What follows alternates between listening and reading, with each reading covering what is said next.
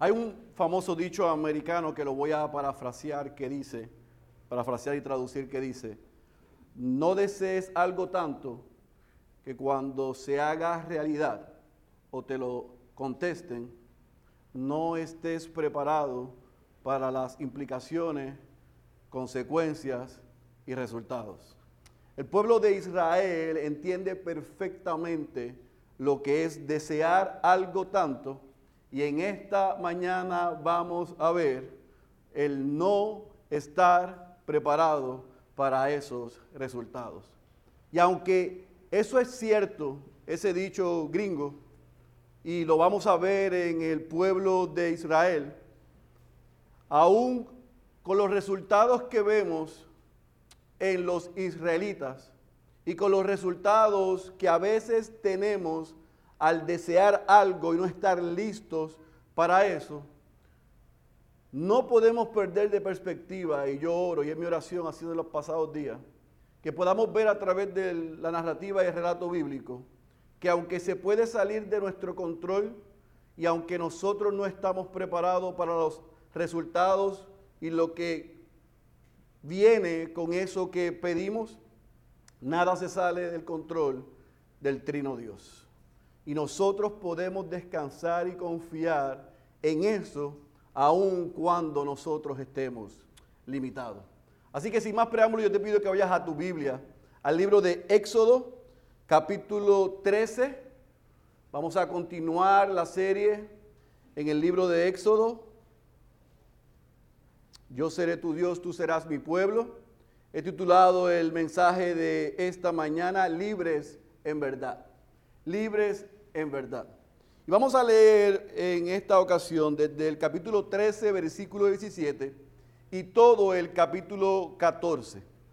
Pero lo que vamos a hacer es que vamos a desglosar lo que el autor nos narra en esta porción en tres puntos. Vamos primero a ver en pantalla cuáles son los tres puntos que vamos a discutir y que vamos a sacar de esta porción. Después vamos a dividir esa porción en esos tres puntos. Leemos el texto, explicamos y después vamos a algunas aplicaciones, conclusión y celebramos la cena del Señor. Así que vamos a estar viendo en esta mañana tres puntos. Número uno, el camino a la libertad el camino a la libertad. El capítulo 13, versículo 17 al versículo 21. Segundo, la amenaza a la libertad. Capítulo 14, versículo 1 al versículo 20. Y número 3, tercer punto, la garantía de la libertad. El capítulo 14, versículo 21 al 31. Vamos a ver el camino a la libertad, la amenaza a la libertad y la garantía de libertad. Así que Vamos a leer primero el versículo 17 al 21 para cerrar el capítulo 13. En ese primer punto, el camino a la libertad. ¿Está conmigo? Versículo 17 del capítulo 13. Amén. Leemos la santa y poderosa palabra de nuestro Dios. Y sucedió que cuando Faraón dejó ir al pueblo, Dios no los guió por el camino de la tierra de los filisteos, aunque estaba cerca, porque Dios, dijo Dios, no sea que el pueblo se arrepienta cuando vea guerra y se vuelva a Egipto. Versículo 18. Dios pues hizo que el pueblo diera un rodeo por el camino del desierto hacia el mar rojo. Y en orden de batalla subieron los hijos de Israel de la tierra de Egipto. Y Moisés tomó consigo los huesos de José, pues éste había hecho jurar solemnemente a los hijos de Israel, diciendo, ciertamente os visitará Dios, y entonces llevaréis de aquí mis huesos con ustedes.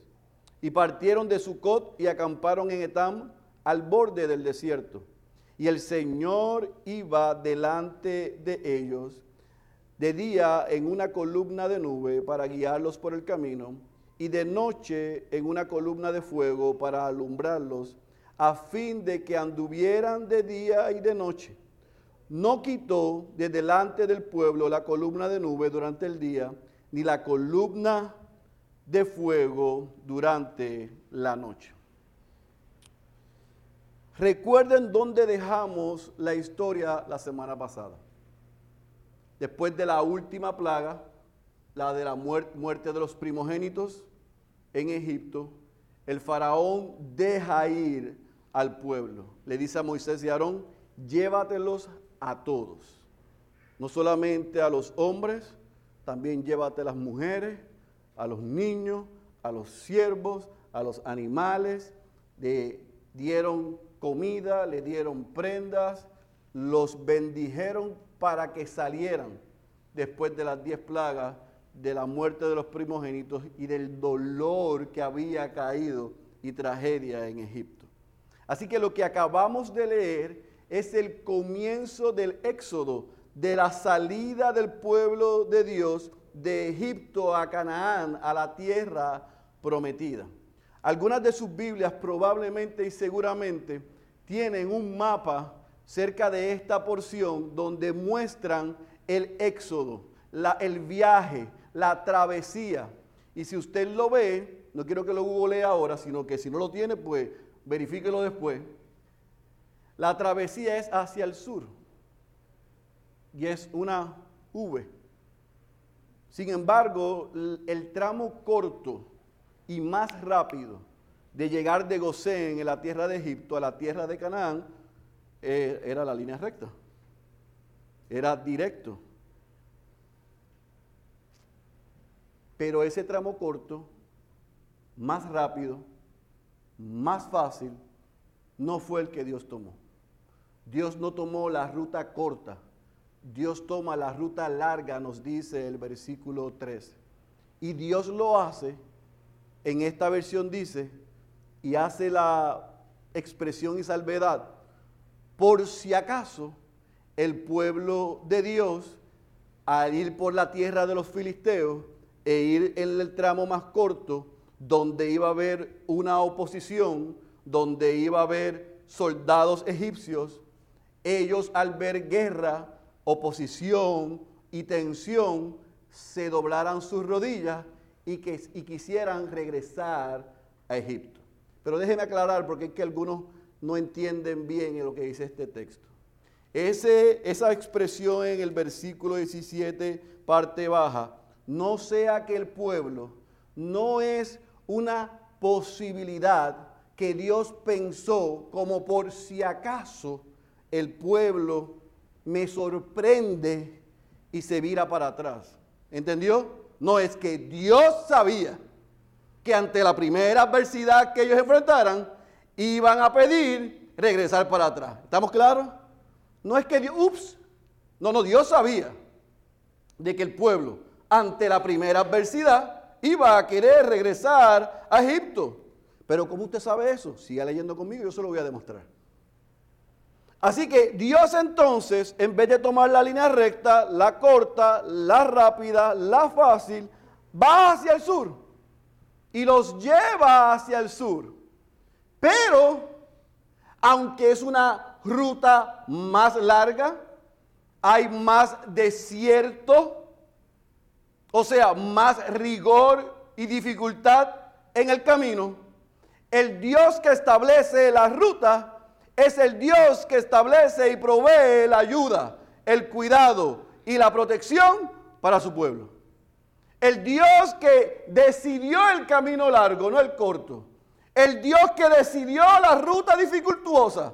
Es el Dios que decidió proteger, proveer y cuidar a su pueblo en medio de ese camino. Y nos dice el texto que Dios entonces envió una columna de nube en el día para protegerlos y una columna de fuego en la noche para alumbrarlos. El fin de la nube en el día y de la columna de fuego en la noche es que ellos pudiesen continuar caminando en ruta a la tierra prometida.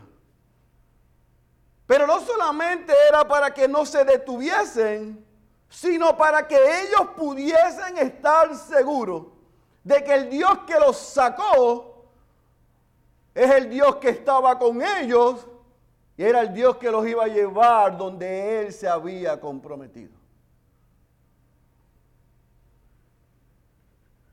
nosotros podemos ver en este primer punto que Dios continúa mostrando que lo que Él promete, Él lo cumple. Él le dijo a Abraham en Génesis. Él le dijo a Moisés en la zarza. Él le dijo una y otra vez al pueblo a través de Moisés y de Aarón, yo voy delante de ustedes. Y aquí, literalmente, Dios fue delante de ellos. Vamos a ver más adelante que Dios literalmente envía al ángel de Dios delante de ellos. Literalmente hay una hay nubes protegiéndolos. Y hay columna de fuego en la noche alumbrándoles. El Dios que los sacó de punto A y los llevaba a punto B, en ese camino estaba delante de ellos, estaba dando provisión, estaba dando cuidado, los estaba protegiendo. ¿Están conmigo? Así que el camino a la libertad comienza de una manera que probablemente y seguramente no era lo que ellos esperaban.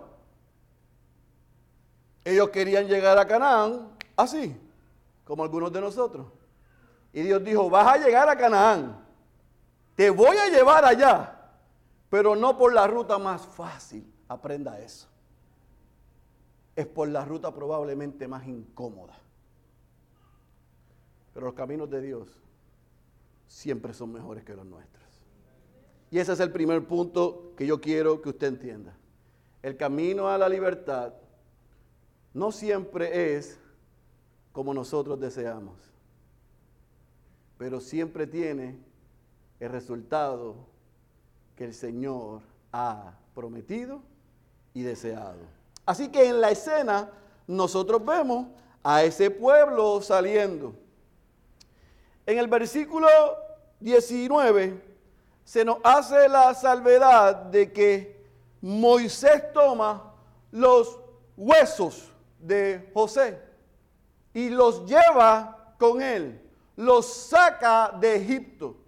Por 430 años, los restos de José no fueron sepultados. Estuvieron colocados en el ataúd esperando el día que José había prometido confiado, estaba seguro y le había dicho a sus hermanos, cuando Dios nos saque de aquí, lleven mis restos con ustedes, a la tierra que Él nos ha prometido. ¿Usted se imagina por 430 años y todas esas generaciones ese ataúd de huesos allí?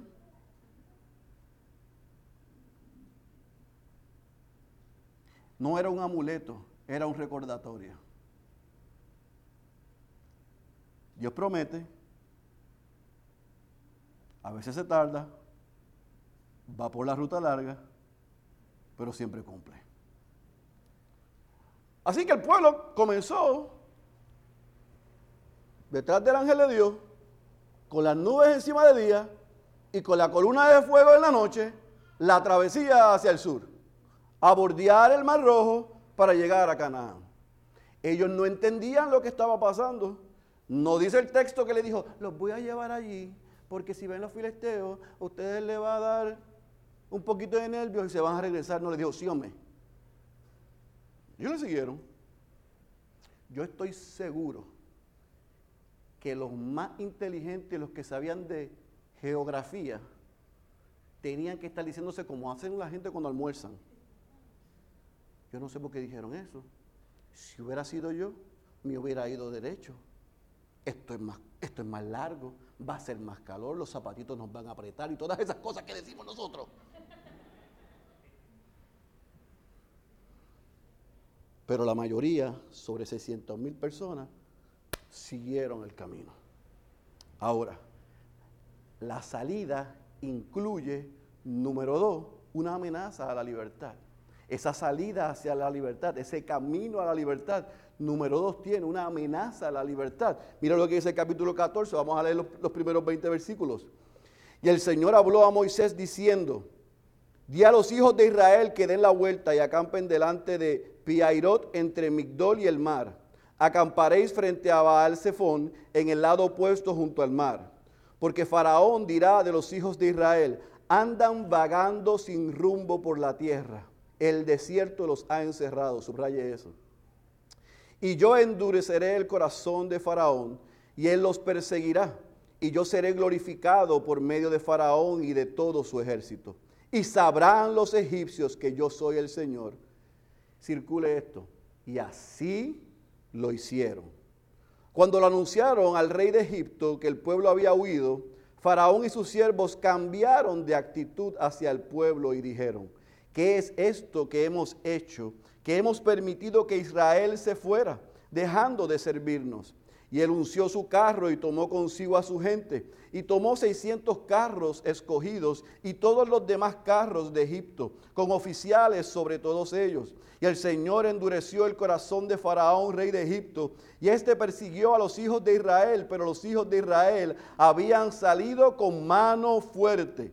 Entonces los egipcios los persiguieron con todos los caballos y carros de Faraón, su caballería y su ejército, y los alcanzaron acampados junto al mar, junto a Piairot, frente a Baalsefón. Y al acercarse Faraón, los hijos de Israel alzaron los ojos, y he aquí los egipcios marchaban tras ellos.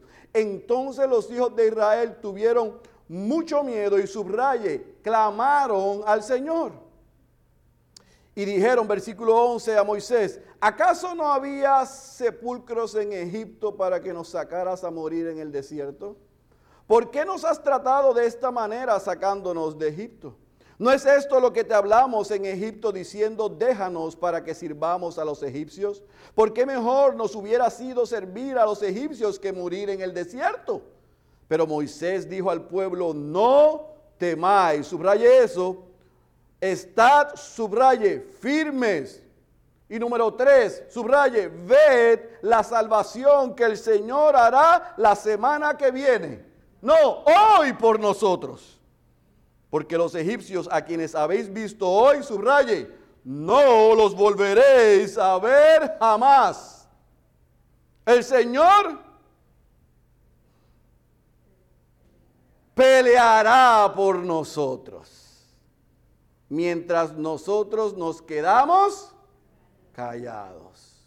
Entonces dijo el Señor a Moisés, ¿por qué clamas a mí? Di a los hijos de Israel que se pongan en marcha.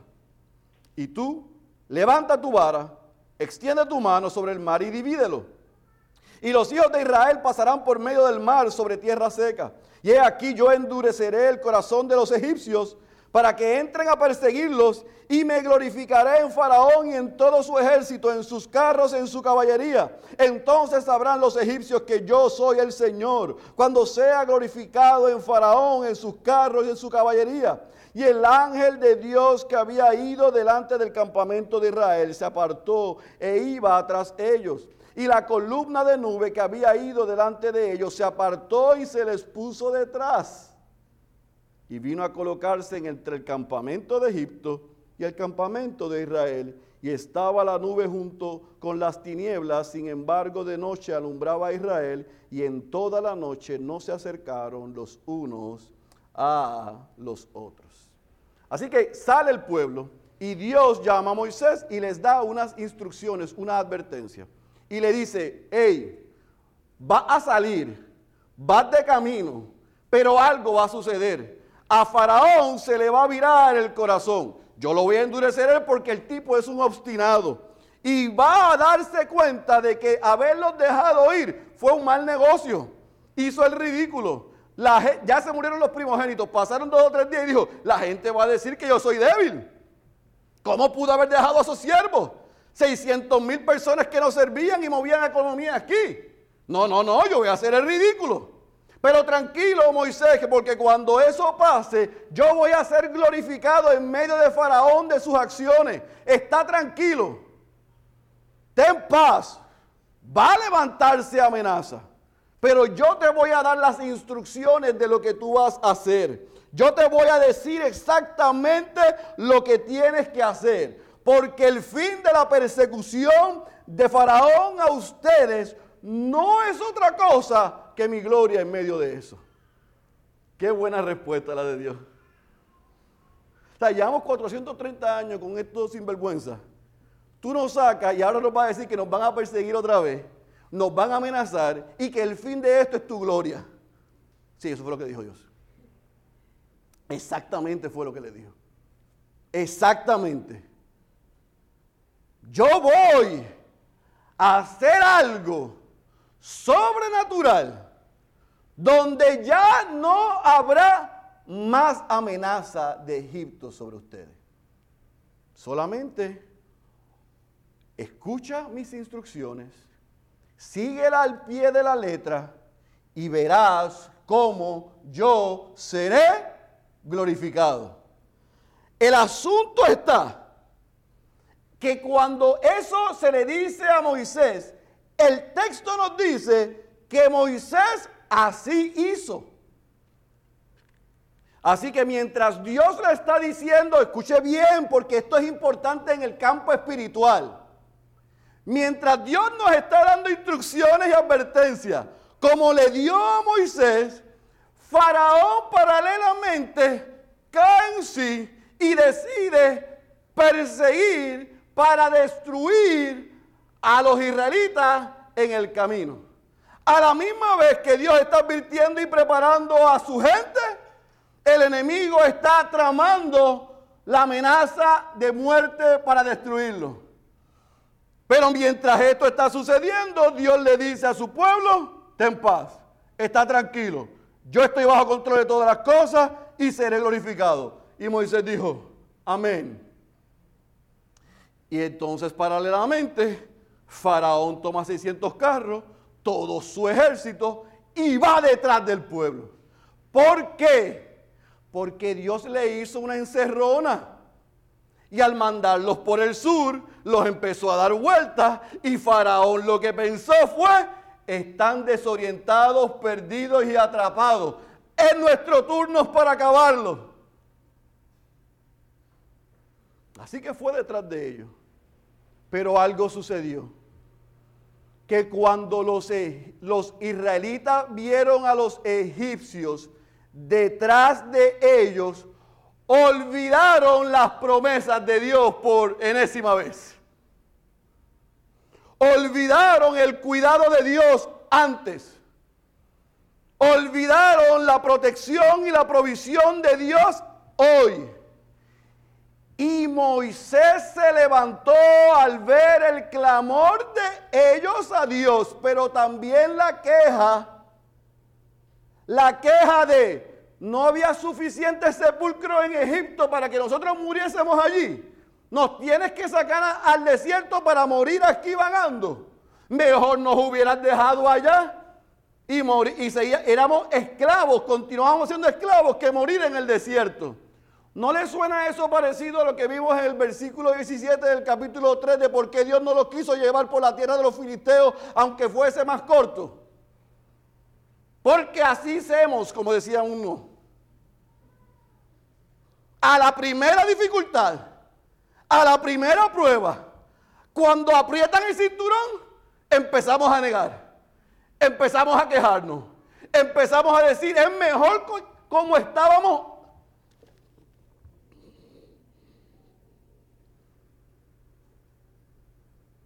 Mira lo que dijeron, es mejor ser esclavos que morir intentando salir de aquí a la tierra que Dios prometió para servirle. Y Moisés le dijo, tengan paz y cállense la boca. Porque hoy, hoy, no mañana, hoy, hoy la amenaza será destruida. Hoy los que le persiguen desaparecerán. Hoy Dios va a ser glorificado a través de Faraón y de los egipcios. Hoy se acaba esto. Hoy se termina la amenaza a ustedes. ¿Y qué hace entonces Dios? Cuando los egipcios están detrás de ellos, le da instrucciones claras a Moisés de lo que tiene que hacer. Ahora te vas a parar frente al mar y vas a usar la vara. Y con la vara le vas a dar al mar. Y yo me imagino a Moisés, sí, como en la película de Disney, sí, yo lo vi una vez. Nunca había pasado eso. No había un referente.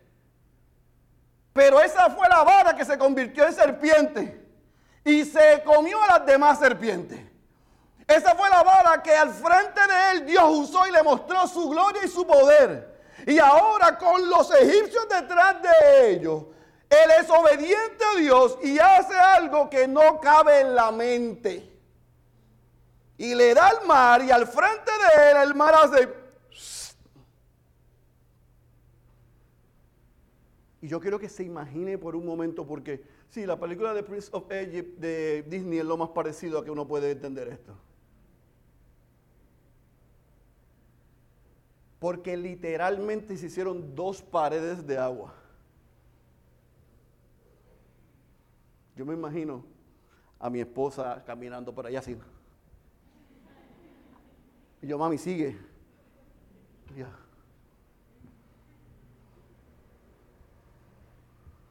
Y 600 mil personas. 600 mil sin contar los niños. Ponle un millón de 1.5. Pasaron de un lado al otro.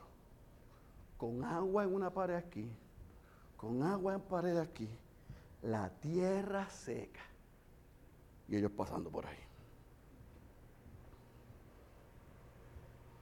Y en la madrugada, dice el texto, los egipcios se levantaron y cayeron en sí y dijeron, ahora es que los vamos a atrapar.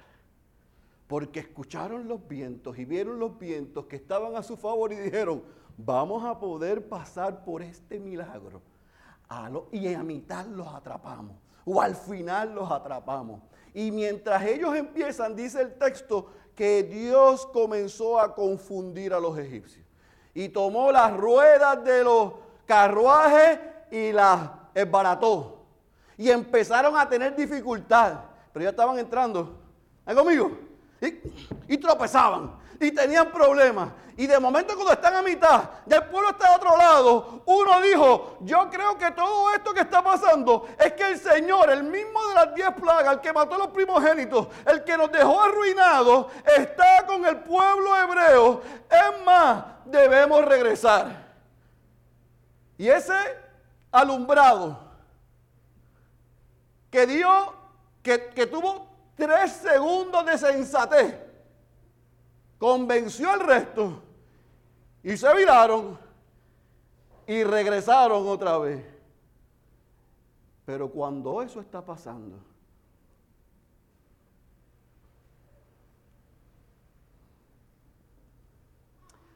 algo sucede. ¿Qué sucede? Vaya al versículo 21 al 31 conmigo. Extendió Moisés su mano sobre el mar, el Señor por medio de un fuerte viento solano que sopló toda la noche, hizo que el mar retrocediera y cambió el mar en tierra seca y fueron divididas las aguas. Y los hijos de Israel entraron por, en medio del mar en seco, y las aguas le eran como un muro a su derecha y a su izquierda. Entonces los egipcios reanudaron la persecución y entraron tras ellos en medio del mar todos los caballos de Faraón, sus carros y sus jinetes. Y aconteció que a la vigilia de la mañana, entre 2 a 6 de la mañana, eso es en la madrugada, el Señor miró el ejército de los egipcios desde la columna de fuego y de nube y sembró la confusión en el ejército de los egipcios y entorpeció las ruedas de sus carros e hizo que avanzaran con dificultad. Entonces los egipcios dijeron, Huyamos ante Israel porque el Señor pelea por ellos contra los egipcios. Entonces el Señor dijo a Moisés, extiende tu mano sobre el mar para que las aguas vuelvan sobre los egipcios, sobre sus carros y su caballería. Y extendió Moisés su mano sobre el mar y, al amanecer regresó el mar a su estado normal. Y los egipcios al huir se encontraban con él. Así derribó el Señor a los egipcios en medio del mar. Y las aguas volvieron y cubrieron los carros y la caballería. A todo el ejército de Faraón que había entrado tras ello en el mar, subraye, no quedó ni uno de ellos. Mas los hijos de Israel pasaron en seco por en medio del mar, y las aguas le eran como un muro a su derecha y a su izquierda. Aquel día, subraye, salvó el Señor a Israel de manos de los egipcios. E Israel vio a los egipcios muertos a la orilla del mar. Cuando Israel vio el gran poder que el Señor había usado contra los egipcios, el pueblo temió al Señor y creyeron en el Señor y en Moisés, su siervo. Así que cuando ese pueblo está a mitad tratando los egipcios, tratando de regresar, Dios le dice a Moisés, ciérralo, pon la vara, se acabó el evento. ¿Te recuerdas que te dije que hoy ya no iba a haber más egipcios?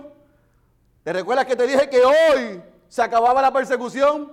¿Te recuerdas que te dije que desde hoy no habrá esta amenaza más nunca? Cierra. Y Moisés dijo, pero vamos a dejar algunos. No, Moisés hizo qué? Caso. Puso la vara, cerró el mar. Nos dice el texto que los israelitas vieron a la orilla del mar a los egipcios muertos. Entonces, cierra el versículo 31 diciendo que cuando ellos vieron entonces que estaban sanos y salvos, al otro lado, completos, no faltaba ni uno, y a todos los egipcios muertos a la orilla del mar, entonces ellos temieron, que en otras palabras reverenciaron. Entonces dijeron, ah, este Dios es de verdad. ¿Sabe que en las otras diez plagas Dios no era de verdad? Que las otras diez veces eso era como un rehearsal, eso era un ensayo. Ellos no temieron y reverenciaron a Dios las primeras diez veces. Sí, claro que sí. Si lo que estaban viendo era sobrenatural, ¿cómo no lo iban a hacer? Es que ellos son como nosotros, o nosotros somos como ellos, olvidadizos. Y Dios, eh, ese momento, les garantizó a su pueblo la libertad completa. Ya no había egipcios que le iban a perseguir ya no había amenaza para ellos. Ahora eran libres en verdad.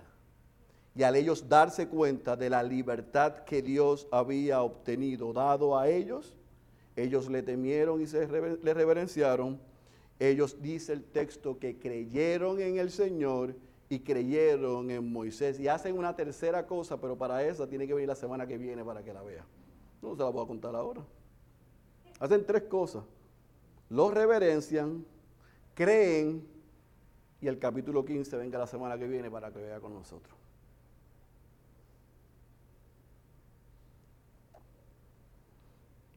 ¿Sabe cuál es el problema al nosotros leer este capítulo y medio si nosotros llevamos algún tiempo eh, como cristianos? Que leer esta historia pierde para nosotros el asombro de quién es Dios y de lo que hace Dios por todas las veces que nos las encontraron en la escuela dominical. Por todas las veces que la contaron en el BBS, en la escuela bíblica de verano y de vacaciones. Por todas las veces que como papá se lo decimos a los niños. Perdemos el asombro de ver a un Dios haciendo lo que Él solo puede hacer. A un Dios que es fiel a su promesa. A un Dios que guarda a los suyos. A un Dios que cuando dice que va a hacer algo se puede tardar, no nos tiene que explicar, no lo vamos a entender, pero debemos confiar.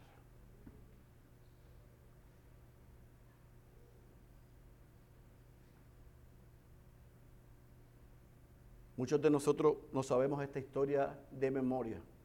Algunos están pensando, se le olvidó decir que de momento mandó el ángel al frente y la nube para separar al pueblo y, poner, sí, también, sí es verdad. Yo sé que usted se la sabe. La pregunta es si vivimos según lo que sabemos, si adoramos a ese Dios por lo que Él ha hecho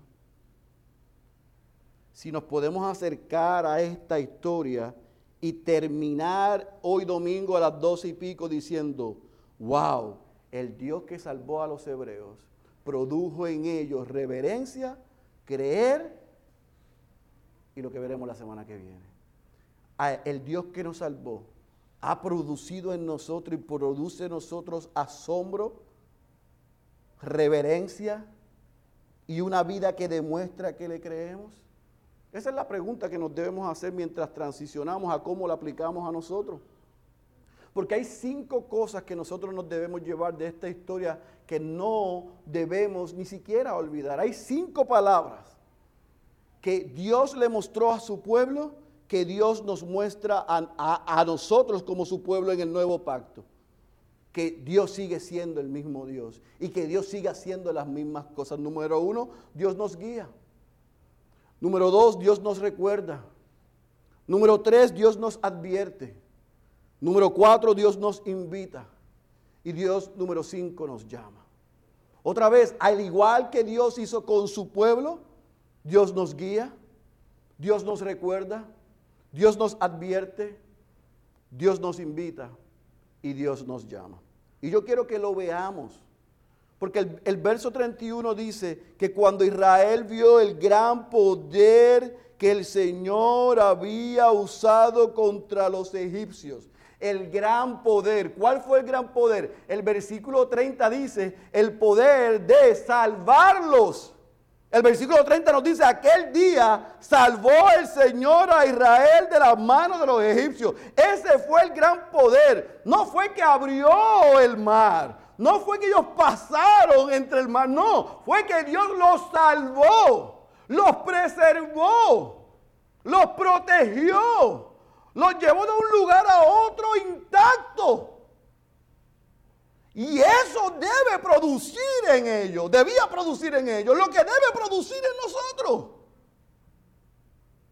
Es una vida de agradecimiento, de reverencia, de temor a Él, en creer en Él. Y como veremos la semana que viene, de alabanza.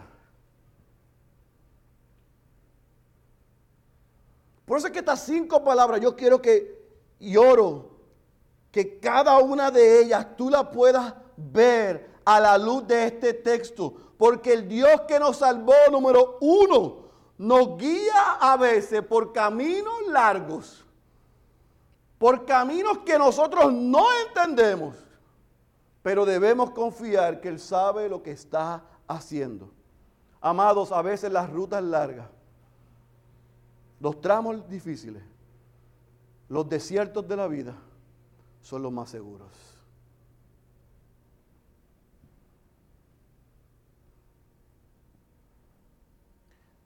Yo no voy a decir a veces. Yo voy a decir, normalmente en la vida del cristiano, la ruta larga, la ruta difícil, la ruta dolorosa, la ruta que no entendemos, normalmente en la vida del cristiano es la que Dios usa para glorificarse. Y para que nosotros dependamos de Él y no de nosotros. Así que, en nuestra era microondas, Dios no es microondas. En nuestra era de inteligencia artificial, Dios no es artificial. En nuestra era de las cosas rápidas, así no funciona Dios. Ah, ¿usted me quiere decir entonces que Dios no hace lo que quiere? Sí, Él hace lo que quiere. Y contesta a veces antes de que nosotros le pidamos. Pero la norma en la vida del cristiano es que las rutas son largas, las rutas son difíciles y el tiempo es el mejor amigo nuestro porque Dios lo usa para santificarnos y en nuestro caso para que nos parezcamos cada día más a Cristo.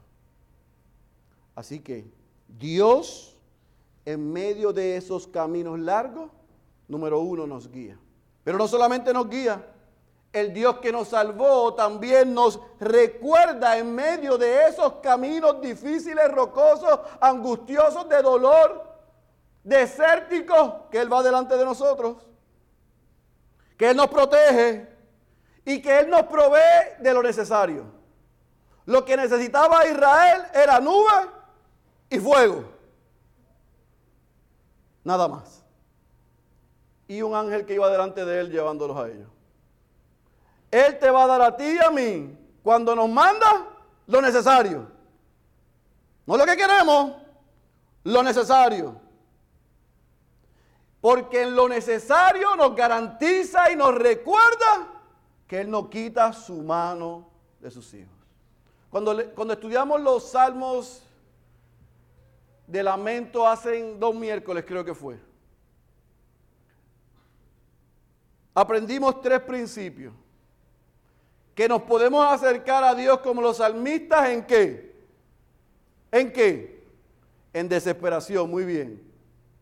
Pero cuando nosotros nos acercamos en desesperación y clamamos a Dios con nuestra alma frente a Él, nuestra alma y nuestro espíritu nos va a recordar a nosotros y va a traer a memoria quién es Dios. Y cuando nosotros recordamos quién es Dios, eso produce qué? Alabanza. Cuando Dios nos recuerda a nosotros que Él nos guía en medio de los caminos largos, rocosos, dificultuosos y dolorosos de la vida, que no entendemos, no interesa, no importa si usted y yo entendemos, lo que importa es que recordemos que Él va delante de nosotros. Y que nos va a proveer lo que necesitamos. Y que Él nunca quita la mano de sus hijos. Aun cuando parece que vamos a desfallecer, Él nos sostiene. Número tres, el Señor que nos salvó nos advierte. Él iba delante de ellos. Ellos iban por el camino largo, pero Él dio una advertencia y les dijo, se va a levantar amenaza, va a venir dificultad. Él nos advierte a nosotros como hijos de Dios, como gente que ha nacido de nuevo. Escuchen, las persecuciones vendrán como consecuencia de ser llamados sus hijos.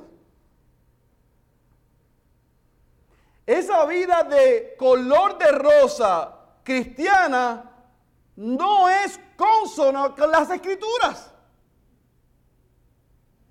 Yo no veo un camino de flores, yo veo un camino de espinas. Yo no veo alfombra roja, yo veo rechazo.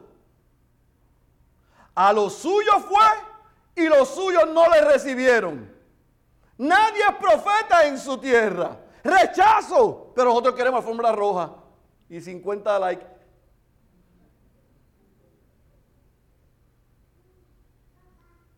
Así que el Dios que nos guía, el Dios que nos recuerda, es el Dios que nos advierte, vas a ser perseguido, vas a sufrir por mi causa, va a venir amenaza, pero yo estoy contigo y eso que estás pasando yo lo voy a usar para yo ser glorificado. Ah, pero yo pensaba que era para que yo saliera bien, si vas a salir bien como consecuencia de la gloria de Él, no para la gloria tuya ni la mía, es para la gloria de Él y la bendición nuestra. Pero si quieres la bendición tuya y después la gloria de Él, así no funciona Dios. Es la gloria de Él y por consecuencia Dios nos bendice. Número próximo, no solamente nos guía, no solamente nos recuerda, no solamente nos advierte, sino que también nos invita a clamar a Él en medio de la dificultad, amenaza y adversidad. ¿Qué hizo bien el pueblo? Que cuando vieron a los egipcios allí, inmediatamente ¿qué hicieron? Clamaron, los salmistas hicieron eso. Señor, Moisés, pero chico, ¿por qué no habían ataúd en Egipto? tú no sacas de Egipto a morir aquí. No, no, no, no. Dios quiere que tú clames. Dios quiere que tú vayas en desespero. Dios quiere que tú vayas como estás. Pero Dios no quiere que tú dudes. Dios no quiere que tú recrimines. Y Dios no quiere que tú desees estar donde estaba. Antes hay gente que me dice, ay, desde que soy cristiano, estoy en la prangana, pastor. Las cosas están peor. Me era mejor cuando yo era un alcohólico, cuando yo hacía lo que me daba la gana. Desde que soy cristiano y cristiana lo que tengo es problemas. Pero usted es un israelita.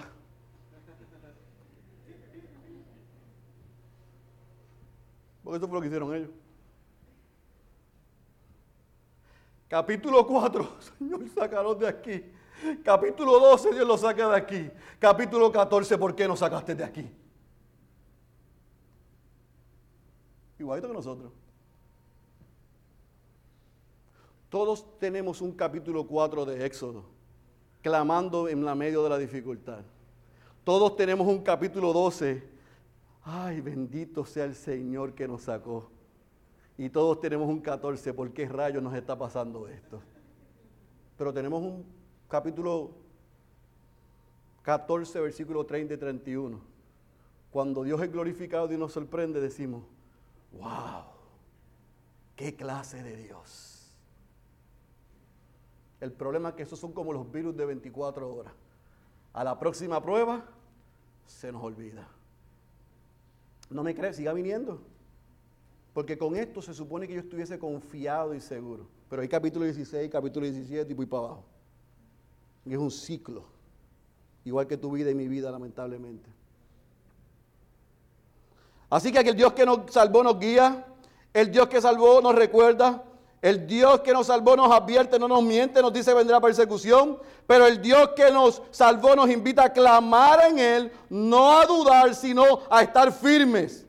Y en el caso de nosotros podemos estar firmes porque nos salvó en Cristo y Él peleará por nosotros. Por lo tanto, mientras Dios está operando y nosotros no entendemos, yo le voy a dar el consejo que le dio Moisés al pueblo. Haga silencio. No opinen. Es que yo lo haría mejor que Dios. No, cuando ellos clamaron y cuando ellos se quejaron, Moisés no les recriminó. Le dijeron, hoy se acaba el asunto. Guarda silencio. Espera en Dios. Salmo 62. Espera en Dios. Lo que leíamos al principio. Espera en Dios. Espera en Dios. Porque el Dios que nos salvó nos promete a sus hijos, que nos guía, nos recuerda, nos advierte, nos invita, pero también nos llama. A que a lo mismo que hicieron su pueblo, en cada ocasión que veamos a Dios obrar en nuestras vidas, nosotros debemos hacer lo mismo que hizo este pueblo. Debemos adorarle y debemos reconocer. Dios es Dios. Y en nuestro caso, por la cruz de Cristo, Jesucristo es el Señor.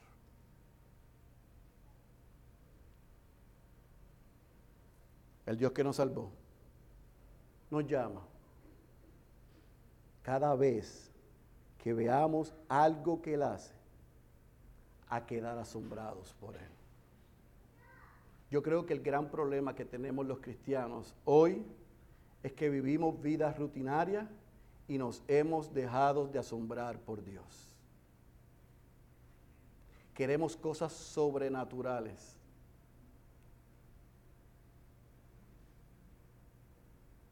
Y Dios hace cosas sobrenaturales. Trae gente que está muerto a la vida. Hace cosas sobrenaturales a pecadores como yo. No solamente los salva, sino que los sostiene hace cosas sobrenaturales que a gente como yo no solamente los salva y los sostiene, sino que los usa. Eso sería suficiente para diariamente agradecer a Dios por Cristo.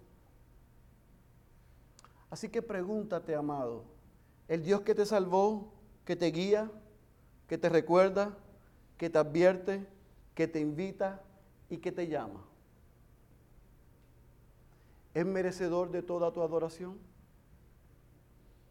¿Estás viviendo para Él convencido de que Él es soberano y que tiene control de todas las cosas? Y que todas las cosas que Él hace para nosotros, que nos da, que nos quita, lo hace en su omnisciencia para nuestro bien. El doctor York dijo esto hace unos días y me gustó cómo lo dijo y lo traduje lo quiero compartir porque creo que va muy bien con lo que acabamos de leer. Él dijo, ninguna convicción me conforta tanto como la confianza en la soberanía de Dios.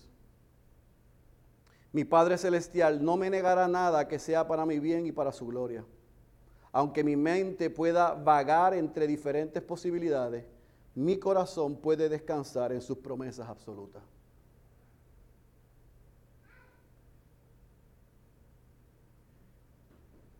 Los israelitas lo que tenían al frente era una amenaza y una adversidad. Pero Moisés le estaba diciendo e invitando, confíen en el Dios soberano. Él sabe lo que hace y lo que les da y nos da es para nuestro bien. Pueden haber diferentes opciones y una de ellas es regresar atrás, pero esa nunca es una opción, porque Él va delante de nosotros y todas las cosas para sus hijos obran para bien. Los israelitas estaban aprendiendo eso. Yo oro al Señor que nosotros aprendamos lo mismo. ¿Por qué? Porque yo puedo resumir este capítulo y medio en esta oración.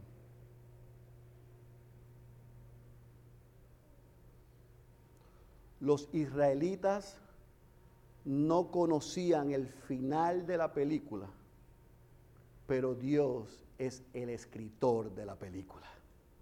Sabe el principio, dirige la trama y tiene el control del final de la película. Lo que nos invita a nosotros es a confiar. Así que tú y yo no sabemos el final de la película, pero Dios sí. Y dentro de esa película, Él trajo un actor principal y protagónico. Y ese se llama Cristo Jesús. El Cristo Jesús que va delante de nosotros. El Cristo Jesús que vino y se hizo hombre y vivió una vida perfecta y recibió la muerte que nosotros merecíamos para no solamente darnos salvación, no solamente para sacarnos del infierno y de la muerte eterna, no, no solamente es para salvarnos, sino para sostenernos. Y no solamente para sostenernos, sino que nos ha garantizado una vida eterna. En otras palabras, en Cristo nosotros, mis queridos hermanos, no solamente tenemos la garantía de que vamos camino a la libertad que hay en Él, no tenemos la garantía que en la amenaza a esa libertad Él está con nosotros y tenemos la garantía de que porque Él venció, nosotros también venceremos. En Cristo. En Cristo nosotros estamos seguros. En Cristo el Padre nos ha dado la garantía de que no hay amenaza que pueda sacudir a un hijo de Dios porque está sostenido en la roca que es Cristo Jesús en Cristo, por los méritos de Cristo, pueden venir tormenta, puede venir tempestad, puede venir enfermedad, puede venir angustia, puede venir traición, puede venir pérdida, name it, puede venir lo que sea. Pero esa amenaza no nos derrotará. Porque el Padre en el Hijo ya obtuvo la victoria y la libertad. Nosotros tenemos que confiar en esa garantía. Por lo tanto, como yo sé que aquí hay gente de todos los espectros, déjeme decirle algo. Ese evangelio de 1.99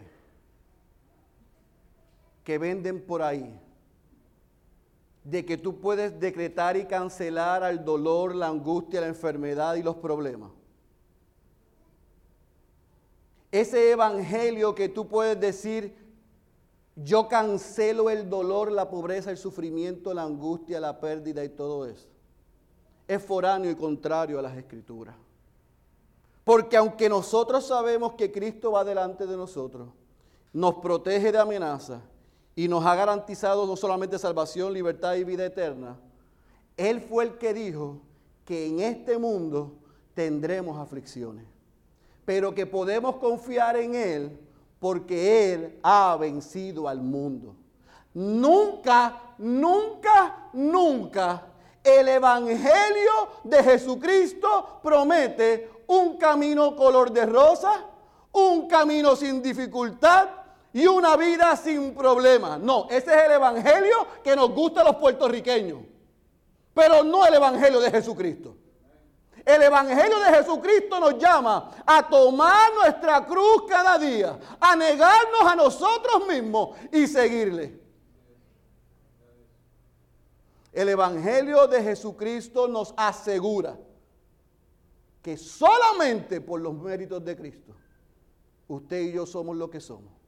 Y solamente por los méritos de Cristo obtendremos lo que nos ha prometido. Así que usted me perdona pero al acercarnos a este texto, debemos quedar asombrados. Porque en el viejo pacto, Dios fue Dios. Y en el nuevo pacto, Dios sigue siendo Dios en Cristo. Y Él se mostró a sí mismo a nosotros en la segunda persona de la Trinidad. Y no solamente nos salvó, sino que nos sostiene, nos protege y nos provee y nos ha garantizado que pase lo que pase, porque somos sus hijos, estamos seguros. Y porque Él venció, nosotros también venceremos. Amigo, que estás aquí y nos acompaña. Yo sé que escuchar mensajes como estos son desafiantes y retantes. Porque como dijimos la semana pasada, Dios lo que promete lo cumple para sus hijos para bien y bendición, pero para aquellos que le rechazan también promete lo que le cumple y es juicio, maldición y destrucción eterna. El capítulo 14 cerró con bendición intocables intachables y del otro lado sus hijos. Y aquellos que les rechazaron, escucharon, se burlaron de él, terminaron como él había decretado. Así que aquí hay solamente un camino, no hay dos. Y el camino para ti es que tú reconozcas que eres un pecador o una pecadora y que estás viviendo como faraón o como faraona, siendo tu propio Dios o tu propia diosa, rechazando al creador y rey de este mundo, que envió a su Hijo unigénito a la cruz a morir por los pecados.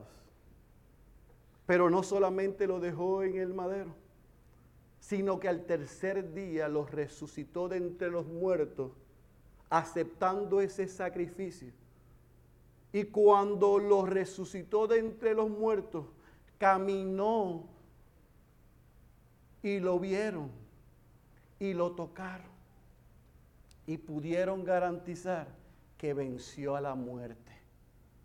Y el Padre lo llamó y lo ascendió a los cielos y hoy está sentado a su diestra intercediendo por sus hijos y en esta tarde ya llamándote directamente a ti a que te arrepientas de tus pecados y de ser tu propio Dios.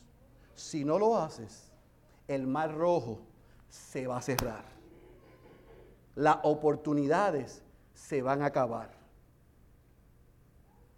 Así que mi llamado para ti, mi clamor y mi ruego hacia ti, es que reconozcas que eres un pecador y que necesitas un Salvador. Y ese Salvador no es el dinero, no es el trabajo, no es la salud, no es la casa, no es el estatus social, no son las posiciones, se llama Jesucristo. Corre a Él, porque todavía estás a tiempo.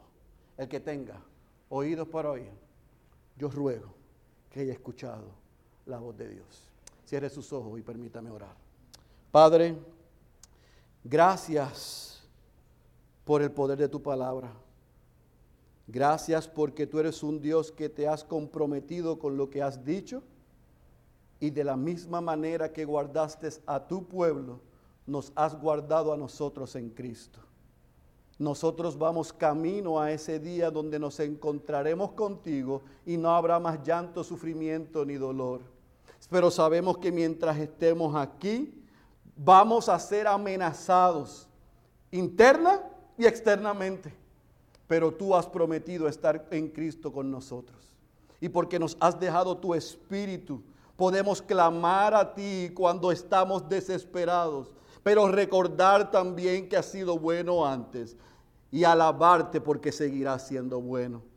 Perdónanos, Señor, por quitar nuestra mirada de ti y desear muchas veces regresar atrás.